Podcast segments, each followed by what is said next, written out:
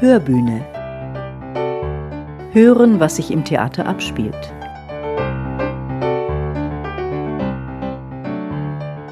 Wie wird aus einer geraden Nase ein krummer Zinken? Was lässt sich tun, um aus einem Wuschelhaarkopf einen Glatzkopf zu machen oder auch aus einem jungen, glatten Gesicht ein altes, faltiges?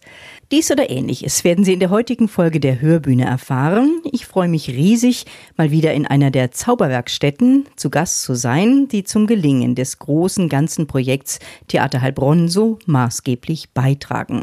Yvonne Albuschat, Clara Kleine, Sarah Bökenkamp und last not least Susanne Mospack, die Chefin der Maske.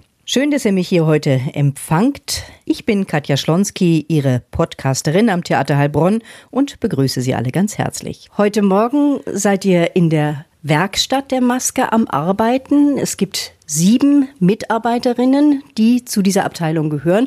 Sind natürlich nicht alle da, weil manche auch abends arbeiten müssen, dann eben den Abenddienst machen, wo die Schauspielerinnen und Schauspieler geschminkt werden. Ihr sitzt jetzt hier zu viert und jeder hat was vor sich. Einen Kopf oder da hinten in der Ecke sehe ich schon das weiße Kaninchen, das gehört zum Weihnachtsmärchen. Ihr seid am Knüpfen, oder was macht ihr hier gerade? Genau, also ich bereite gerade den Kopf für den König vor. Es wird ein Eierkopf und der bekommt jetzt noch Angora-Haar geklebt, dass er ganz fluffiges, flauschiges Haar hat. Ist es aus Gips gemacht? Nein, das ist aus Filzstumpen angefertigt. Wir haben vorher eine Eierform modelliert, eine Eierkopfform auf dem Gipskopf des Darstellers und darüber haben wir dann Filzstumpen gezogen und der wird jetzt noch mit Haaren beklebt. Die Maske, was ist die fürs Theater? Wie würdest du das beschreiben? Auf jeden Fall der Ort der Verwandlung, auch der Kommunikation, ja, ganz viel Werkstattarbeit, was vielleicht viele gar nicht auf dem ersten Blick sehen oder gar nicht wissen, wie viel Zeit das in Anspruch nimmt. Ja, und dann halt zu den Vorstellungen, dass wir die Darsteller schminken, frisieren, dass sie sich auch in ihre Rolle einfühlen. Ihr seid also quasi auch Psychologinnen. Auch, ja. Über all das wollen wir im Verlauf dieses Podcasts quatschen. Ich mache jetzt hier mal die Runde und guck mal, was die anderen so machen. Jetzt kommen wir hier zur Sarah Bökenkamp. Da sehe ich einen Kopf ein Holzkopf und da sind blonde Locken drauf gesteckt, so richtig schön festgesteckt, gekringelt und festgesteckt. Ist das die Arbeit einer Friseurin, die du da machst?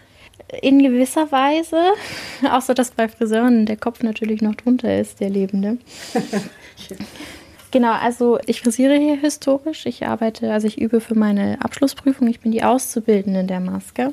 Und wir müssen für die Abschlussprüfung historisch frisieren. Und ich probiere jetzt einfach ganz viele verschiedene Frisuren aus, um das Frisieren irgendwie reinzubekommen. Ah, du hast eine Vorlage liegen, sehe ich. Was gibt es denn für eine Frisur? Die ist jetzt aus den 40er Jahren. Und sind das Originalhaare? Äh, das sind menschliche Haare, ja. Hast du denn das vorher auch geknüpft? Ich weiß ja, dass es zu euren Aufgaben gehört, auch Perücken zu knüpfen. Genau, also das ist meine Prüfungsperücke, die habe ich selber angefertigt. Die habe ich auch selber geknüpft. Das ist ja eine unglaubliche Arbeit. Da muss ja wirklich, also es ist ein bisschen wie Häkeln, habe ich mir sagen lassen. Also da muss ja wirklich jedes einzelne Haar äh, reingeknüpft werden. Also in gewisser Weise wird jedes einzelne Haar reingeknotet. Da ist genau so ein Tüll drunter, der hat diese kleinen Barben. Und dann geht man mit einer Knüpfnadel, die hat einen Widerhaken, rein, nimmt sich das Haar, was man in der anderen Hand hat, zieht es durch, macht einen Knoten. Und man kann aber auch mehrere Haare nehmen, je nachdem, wie dick die Perücke sein soll natürlich. Sarah, warum hast du dich entschieden für diesen Beruf? Für Maske habe ich mich schon immer interessiert. Ich habe immer sehr gerne Filme geguckt. Ich bin immer sehr gerne ins Theater gegangen. Ich habe auch selber Theater gespielt. Hast du denn gleich als Azubine in der Maske angefangen oder hast du erst noch einen anderen Beruf gelernt? Also man, man hört ja oft, dass es ganz hilfreich ist, wenn vielleicht äh, die Auszubildenden erstmal eine Friseurausbildung gemacht haben oder Kosmetikerin. Genau, also früher musste man eine Friseurausbildung machen, um in der Maske anfangen zu können. Das ist inzwischen nicht mehr so.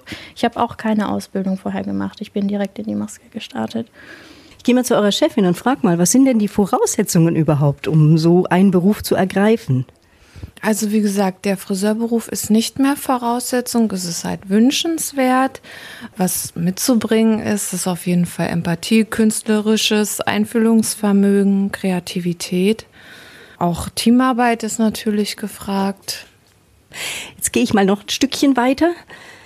Und da ist das weiße Kaninchen. Das hat schon richtig Fell gekriegt. Die Ohren, das rechte Ohr ist geknickt, das linke steht hoch.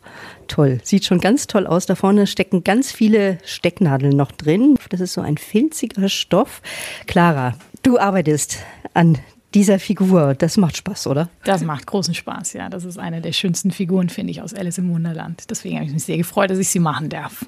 Ich glaube, das Weihnachtsmärchen, das ist ja sowieso immer für euch irgendwie eine spannende Sache, denn da gibt es immer viel, viel spannende Figuren zu fertigen. Auf jeden Fall, ja. Das Stück, das man für das junge Publikum um Weihnachten rum macht, das ist meistens mit das am schönsten ausgestatteste. Und deswegen haben wir da auch viel Freude dran. Hast du dir diese Figur ausgesucht? Äh, ja, gewissermaßen. Ich, hab, äh, ich war an dem Tag krank, als der Ausstatter da war und habe Suse, meine Chefin, hat mich noch angerufen und gesagt, dass sie mir das weiße Kaninchen reserviert. Was ist die Herausforderung an dieser Figur? In der Maske läuft das so, dass der Ausstatter uns Entwürfe gibt von der gesamten Figur, also vom Kostüm über eben auch Haare und in diesem Fall Hasenohren. Und wir dann diesen Entwurf, der natürlich künstlerisch ist, praktisch umsetzen müssen. Und gerade bei unserem Ausstatter vom Weihnachtsmärchen Toto kann man sich selber viel einbringen. Toto sagt einem nicht, hier muss die Locke liegen und dieses Ohr muss genau hier sitzen. Er arbeitet da mit uns zusammen. Das ist wahnsinnig schön, dass man ihm zum Beispiel sagt, also diese Haube, die würde ich vorne mit dem Stoff beziehen, der auch ein Kostüm ist, dass sich das irgendwie wiederholt und so. Das äh, hat Toto nicht genau so vorgegeben, sondern das war ein Vorschlag von mir und er fand das gut ich muss mal dran streicheln. Ist das ein, es ist ganz seidenweich. Ist das ein echtes Fell? Es ist äh, eine Mischung. Das meiste, was ich verwende, ist Kunstfell, aber hier oben ist ein kleines Stückchen Schaffell tatsächlich, das auch echt ist. Und warum macht ihr das so? Also damit es dann auch tatsächlich echt aussieht? Ich habe tatsächlich einfach geguckt, was wir im Fundus haben an Kunstfell und an Fellen. Und ich habe aus rein ästhetischen Gründen den Kamm in der Mitte zwischen den Ohren eben jetzt aus echtem Schaffell gelegt, aber an und für sich äh, verwende ich sehr gerne Kunstfell tatsächlich aus ökologischen Gründen, aus Kostengründen, aus veganen Gründen sozusagen. Wie lange arbeitest du jetzt an so einer Figur? Also das weiße Kaninchen, damit habe ich gleich zu Beginn angefangen, das heißt vor vier Wochen. Aber es ist nicht so, dass ich jetzt durchweg vier Wochen an diesem Kopfputz gearbeitet habe, sondern man macht bei so einer großen Ausstattung wie für Alice im Wunderland, arbeitet man an vielen Sachen gleichzeitig. Also zwischendurch habe ich dann den Märzhasen gemacht. Oh, da oben steht er. Genau. Auch mit großen Ohren, orange innen drin. Der sieht ja klasse aus. Da ist ein äh, Schneeglöckchen ne? vorne am Hut. Ein Märzenbecher. Ein Märzenbecher, sehr schön. genau, und den Spielkartensoldaten. Das heißt, auch muss man natürlich immer mal wieder Rücksprache halten mit dem Ausstatter. Deswegen kann man nicht äh, sozusagen eine Figur einfach durchstricken, sondern man macht etwas und dann muss das meistens ruhen, bis äh, Toto das abgesegnet hat. Und dann macht man währenddessen was anderes. Ich würde dich aber auch fragen wollen nochmal. Also, was hat dich für diesen Beruf fasziniert? Warum hast du diesen Beruf ergriffen? Ist ganz ähnlich wie bei Sarah. Ich habe mich auch schon während der Schulzeit für Filme äh, interessiert und bin gerne ins Theater gegangen. Und natürlich war es für mich immer am interessantesten, wie Schauspieler aussehen. Beim Film sieht man das besonders gut, finde ich, wenn Schauspieler ein Interview zu einem Film geben, sehen sie ganz anders aus als im Film. Im Theater ist das natürlich ganz genauso. Da sieht man nur nicht so viele Interviews. Und das war immer der spannendste Teil für mich, dass sich Menschen so verwandeln können. Und, und dann wollte ich wissen, wer das macht. Und dann habe ich herausgefunden, das machen die Maskenbildner. Und dann wollte ich das auch. Das ist eine dreijährige Ausbildung. Ich glaube, eine sehr anspruchsvolle Ausbildung. Ne? Ja, ich habe sogar studiert, vier Jahre in Dresden. Ist es eine anspruchsvolle Ausbildung, das stimmt, ja. Sehr vielseitig, weil in Deutschland der Maskenbildner eben auch nicht der Perückenmacher ist oder der Make-up-Artist, der schminkt, sondern weil wir alles machen, von plastischen Veränderungen über Perücken, über Frisieren, über tatsächlich Schminken am Darsteller. Und das ist natürlich wahnsinnig viel breites Feld. Ich gehe mal hier weiter in die Runde und komme zu dir, Yvonne, Yvonne Albuschat. Ah, da sieht man genau, wie diese Haare geknüpft werden. Was gibt es? Es gibt den Vollbart fürs Kinderstück, für den Sven der sich den dann beim schnellen Umzug einfach umhängt. Normal kleben wir Bärte mit ähm, Klebematerial, das Mastix heißt, aber wenn es schnell gehen muss, machen wir Gummibänder an, dass er es einfach auch auf- und absetzen kann, weil er ja im Kinderstück auch mehrere Rollen spielt. Und da hast du jetzt also so ein Holzstück eigentlich, wo genau. du das unten und da ist dieser feine Stoff drüber gezogen. Genau, wir haben teilweise auch von den männlichen Schauspielern Kinnabdrücke da, aber wenn wir das nicht haben, dann haben wir praktisch einfach ein Holzkinn sozusagen, was auf alle Kinne drauf passt. Und da knüpfen wir dann ein Bad dran. Wie lange bist du schon in diesem Beruf? Wie lange bist du am Theater Heilbronn? Also am Theater Heilbronn bin ich zum zweiten Mal. Ich war schon mal vor 30 Jahren hier für fünf Spielzeiten und jetzt bin ich die sechste, siebte Spielzeit wieder hier. Genau, ja. Am Theater an sich oder in dem Beruf an sich bin ich seit 35 Jahren. Wie hat sich denn dieser Beruf verändert in dieser langen Zeit deiner Berufstätigkeit? Also was auf jeden Fall besser geworden ist, ist die Ausbildung, weil wo ich den Beruf gelernt habe, war es ja noch gar kein staatlich anerkannter Beruf. Es gab keine Berufsschule. Man hat es alles so nebenher gelernt und auch eine Prüfung abgelegt, aber nicht so, wie sie jetzt ausgebildet werden. Also das ist viel, viel besser geworden. Aber was halt auch teilweise schade ist, wir haben früher größere Ausstattungen gehabt. Also die Stücke werden schon sehr maskentechnisch minimalisiert, sagen wir mal so. Ja, das hat wahrscheinlich Kostengründe. Ja. Das hat sicherlich Kostengründe, ganz klar. Es liegt natürlich auch an der Auswahl der Stücke. Die, die Stücke sind moderner, die sind heutiger geworden. Am Schauspiel merkt man das noch viel mehr wie an einem Dreispartenhaus, wo ja dann doch immer mal noch eine Oper oder eine Operette rauskommt. Und Theater, also warst du an einem anderen Theater oder hast du Film gemacht? Es gibt ja ganz verschiedene Möglichkeiten auch in eurem Beruf. Ich habe damals nach meiner Friseurausbildung in Pforzheim am Stadttheater gelernt. Von da bin ich nach Coburg ans Theater gegangen, auch in Stadttheater, drei Sparten. Dann, wie gesagt, hierher von da nach Karlsruhe ans Staatstheater, von da ins SI-Zentrum nach Stuttgart und von dort wieder hierher. Also wirklich eine lange Berufskarriere. Und macht dir aber Spaß, der Beruf offenbar? Absolut, das ist mein totaler Traumberuf bis zum heutigen Tag. Ich komme mal wieder darum. Jetzt habe ich gesehen, da sind Fotos von Figuren aus den 40er Jahren, aber muss man auch Skizzen anfertigen? Macht ihr das auch oder macht das der Bühnenbildner dann für euch? Susanne. Wir machen das auch, wir fertigen auch Skizzen an. Wenn wir zum Beispiel eine Figurine von, nehmen wir jetzt mal eine Maske bekommen, wo wir nur die Frontansicht haben, dann müssen wir uns auch überlegen, wie sieht es denn von der Seite aus und ja, fertigen dafür dann auch eine Skizze an und fangen dann an, das Projekt umzusetzen. Habt ihr denn genug jungen Nachwuchs? Also du hast mir eingangs erzählt, ihr seid eigentlich zu siebt hier, aber die siebte Stelle ist im Moment nicht besetzt. Ja, das hat sich sehr stark in den letzten Jahren geändert. Wir sind jetzt gerade, fangen jetzt gerade an zu suchen für eine Auszubildende für das nächste Jahr, für die nächste Spielzeit, wenn Sarah dann ihre Abschlussprüfung bestanden hat. Und da ist auch der Stapel der Bewerbungen wird kleiner. Wie erklärst du dir das? So ein spannender Beruf? Ich denke, es hat viel auch mit Corona zu tun, dass sich da auch die Arbeitseinstellung geändert hat dass auch das Verständnis von der Arbeit an Sonnen- und Feiertagen zu arbeiten sich extrem geändert hat. Eure Arbeitszeiten sind, ich sag's mal positiv, sind sehr ungewöhnlich. Also ihr habt eigentlich zu allen Tages- und Nachtzeiten auf der Matte zu stehen, an Wochenenden, an Feiertagen. Genau, also wenn andere frei haben, dann arbeiten wir. Klar, dann geht man ins Theater an Feiertagen oder am Wochenende. Was ich auch denke, warum sich die Einstellung zum Beruf geändert hat, ist auch wirklich so die Work-Life-Balance, die jetzt mittlerweile viel mehr im Mittelpunkt steht. Wenn man hier reinkommt, hier ist eine ganz schöne Atmosphäre. Hier ist, liegt so ein feiner Duft in der Luft. Also man hat das Gefühl, es riecht auch so ein bisschen nach den Materialien, mit denen ihr hier arbeitet. Und äh, ihr arbeitet alle sehr konzentriert. Wie ist das eigentlich? Kann man sich da unterhalten, wenn ihr hier zu viert sitzt oder lasst ihr eure Gedanken laufen? Das ist mal so, mal so. Also manchmal wird ganz viel geschnattert und dann kruschelt und werkelt auch jeder mal wieder vor sich her oder es läuft einfach mal das Radio. Also es ist sehr unterschiedlich. Wann beginnt denn euer Arbeitstag, also der normale Arbeitstag? Also wenn wir Werkstattdienst haben, wenn wir am Produzieren sind für neue Produktionen, dann beginnen wir eigentlich 7.30 Uhr und arbeiten bis 16.30 Uhr, so im Schnitt. Und wenn ihr nicht Werkstattdienst habt? Dann fangen wir circa 17.30 Uhr an, uns einzurichten für die Vorstellung. Ja, und Schminkbeginn ist meist dann 18 Uhr, meist so eineinhalb Stunden vor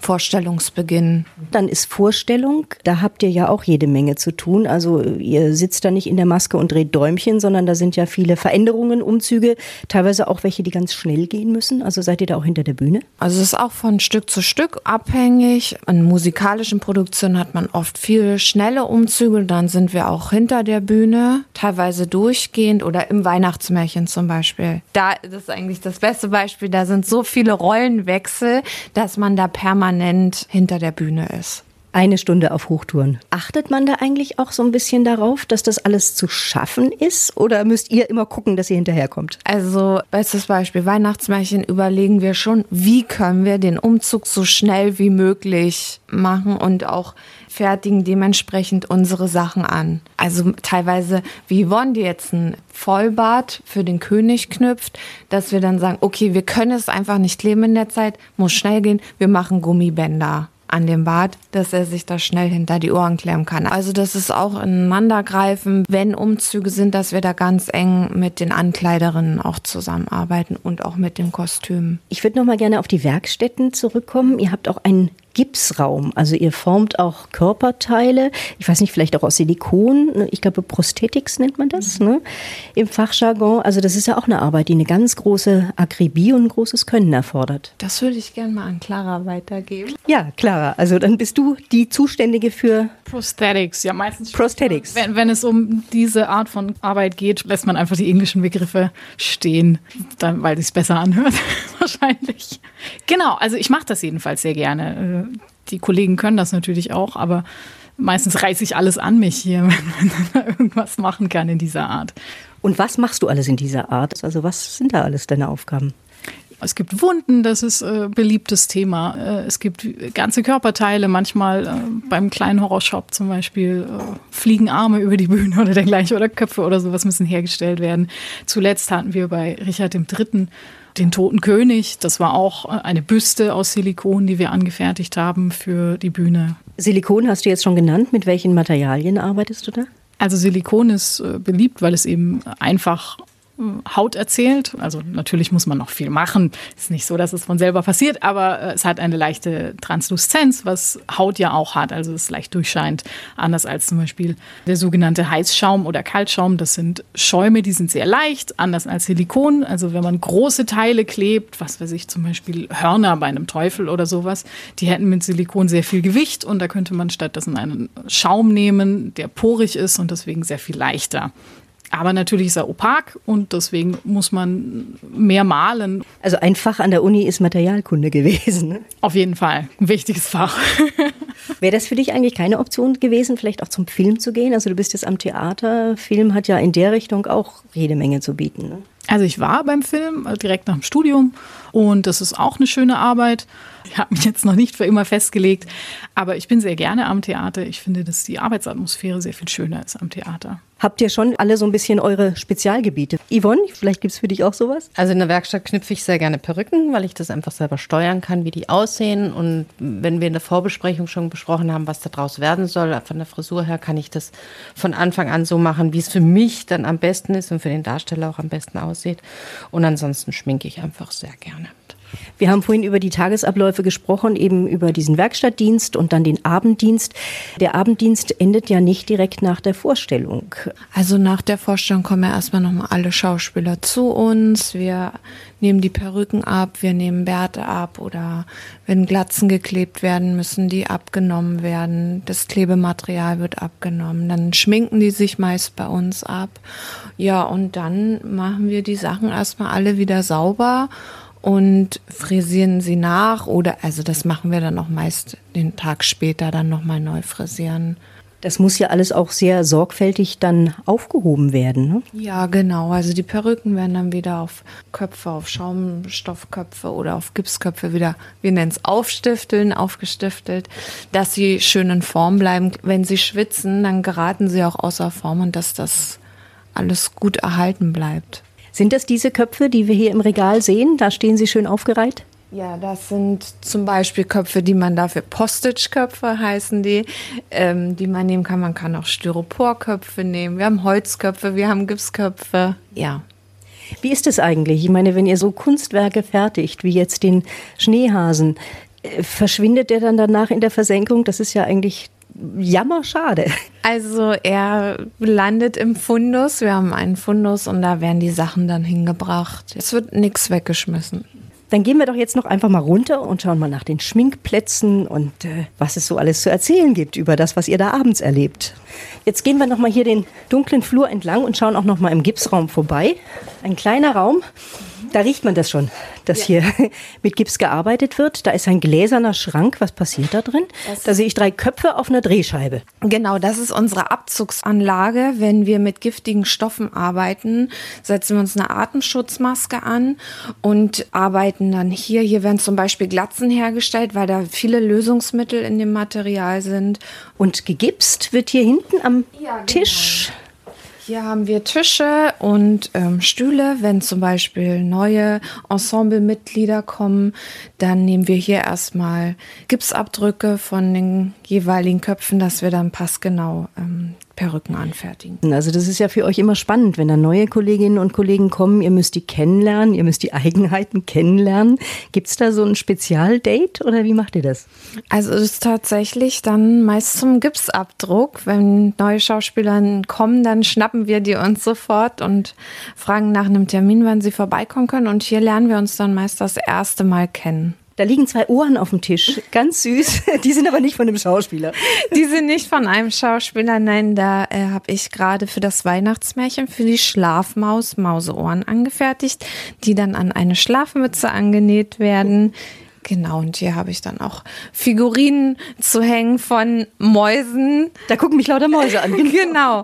Ja, und da setzen wir uns dann davor und modellieren erstmal Mauseohren, kaschieren die und in dem Fall habe ich sie mit Ziegenleder bespannt. Damit mit Ziegenleder, ja? Lederoptik haben. Echt spannend, ein spannender Beruf. Dann gehen wir mal runter.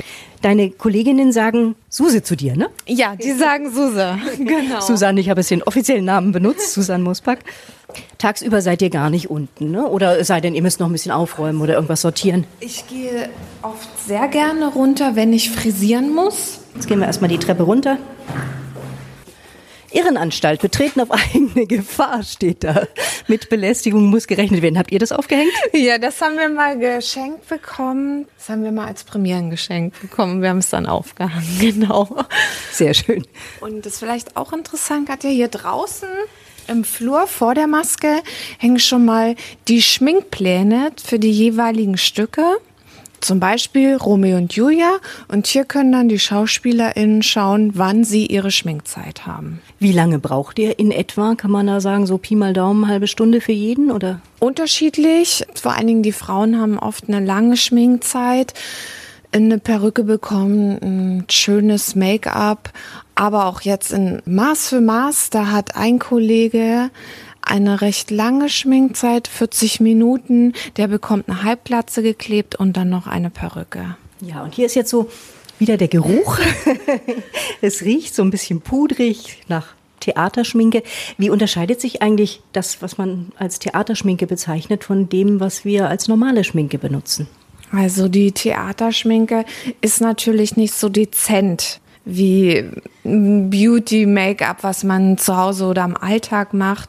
Die Schminke ist viel hochpigmentierter. Es gibt Fettschminke, es gibt Wasserschminke, ja, aber auch die Puderschminke. Jetzt stehen wir hier vor den Plätzen. Ich muss das mal so ein bisschen beschreiben. Also die Räume sind sehr hell, es gibt Spiegel und Einzelplätze. Und da liegt so ein ganzes Set aus verschiedensten Pinseln, von ganz klein bis ganz groß. Wimpern sehe ich da, eine Perücke aus Maß für Maß. Also da steht so allerlei, allerlei Schwämme. Die werden jeden Tag wieder ausgewaschen? Die werden jeden Abend sofort nach oder sogar noch während der Vorstellung wird alles gereinigt. Die Puderquasten werden ausgewaschen, die hängen hier an unseren Leuchten zum Trocknen. Die Pinsel werden sofort alle ausgewaschen und wir arbeiten auch ähm, darstellerbezogen. Also jeder Darsteller hat bei uns seine eigene Schminkpalette, seine eigene Lidschatten- und Rouge-Palette. Das Ensemble wechselt oft. Die jungen Schauspielerinnen und Schauspieler bleiben zwei, drei Jahre, oft nicht länger.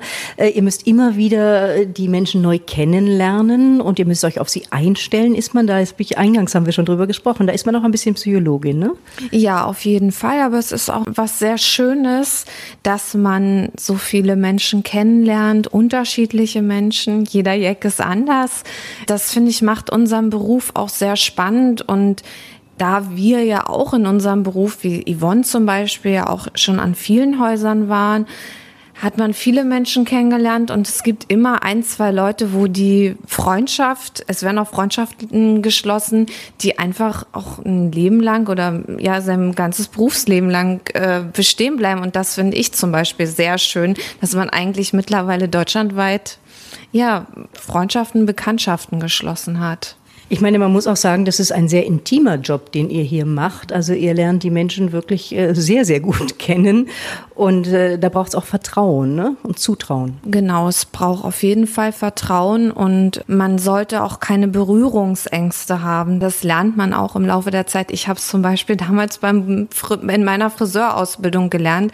Für mich war es am Anfang furchtbar, jemanden die Haare zu waschen. Also einer wildfremden Person an den Kopf zu fassen. Aber das hat man da sehr gut gelernt und es war auch eine sehr gute Vorbereitung für mein weiteres Berufsleben. Wie ist es eigentlich? Guckt ihr euch äh, vor der Premiere die Vorstellung auch mal von vorne an? Denn gewöhnlich, wenn die Vorstellungen mal laufen, könnt ihr sie ja nicht mehr anschauen. In meinem Fall ist das so, dass ich ab der sogenannten Komplettprobe mit dabei bin. Das ist halt fünf Tage vor der Premiere, wo alle Gewerke zusammenkommen, Kostüm, Maske, Licht, Ton. Und ich sitze dann immer mit drin und schaue mir das auch an, was wir gemacht haben. Und wir versuchen auch, dass wenn keine Umzüge sind, dass jeder jede Kollegin, die das Stück betreut, auch sich mal mit in eine Probe setzt und gucken kann, was habe ich da eigentlich gemacht oder wie wirkt es auch in dem Licht. Das ist dann auch noch mal oft so eine Krux. Und wenn ihr dann hinter der Bühne seid, ich meine, da könnt ihr ja auch von der Seite manchmal ein bisschen reingucken, aber ihr müsst da ja auch bestimmte Verhaltensregeln beachten. Ne? Also so Husten, Niesen, Trampeln geht alles nicht. Ne? Ja, Schnattern auch nicht. Also man muss sich einfach ruhig hinter der Bühne verhalten, nicht irgendwo rumlaufen, sich immer am Bühnenrand aufhalten, dunkel gekleidet sein, dass wenn auch mal Umbauten sind, also dass einem das Publikum nicht sieht. Genau. Ich gehe mal davon aus, dass du eben nicht so oft ins Kino kommst oder in andere Theater, in andere Vorstellungen, in Konzerte oder so. Aber wenn du dann mal unterwegs bist, ist das dann irgendwie so eine Berufskrankheit, dass man dann auch genau guckt, wie sind die geschminkt, wie sind die frisiert? Ja, also ich liebe es auch, äh, mal woanders ins Theater zu gehen, wo man auch weiß, das sind jetzt groß ausgestattete Produktionen oder der und der Schauspieler oder die Schauspielerin ist mit dabei, dann guckt man sich das an und ja, natürlich schauen wir extrem darauf, wie haben die das jetzt umgesetzt und ja. Susan, Susan Mosback, Suse, vielen lieben Dank für den tollen Einblick in eure Arbeit. Als Maskenbildnerinnen ist dir eigentlich je schon ein Mann untergekommen in diesem Beruf? Ja, also damals schon in meiner Ausbildung, ich war damals in der Berufsschule in Hamburg, ich habe in Norddeutschland gelernt, da waren zwei männliche Kollegen. Aber die sind in der Minderheit, ne? Deutlich. Ja, ja. Ihr seid nun zum Teil eben schon viele Jahre lang dabei. Ist und bleibt das trotz aller Umstände und äh, allem Stress, der mit diesem Beruf auch verbunden ist, ein Traumberuf? Auf jeden Fall. Ich kann mir, manchmal überlegt man sich ja, es sind gerade wilde Zeiten und manchmal überlegt man sich auch, was könnte ich anderes machen? Mir fällt nichts ein. Vielen Dank, dass ich euch in dieser Folge der Hörbühne begleiten durfte. Für heute bedanke ich mich fürs Zuhören. Machen Sie es gut und trotzen Sie dem Virus. Ihre Katja Schlonski.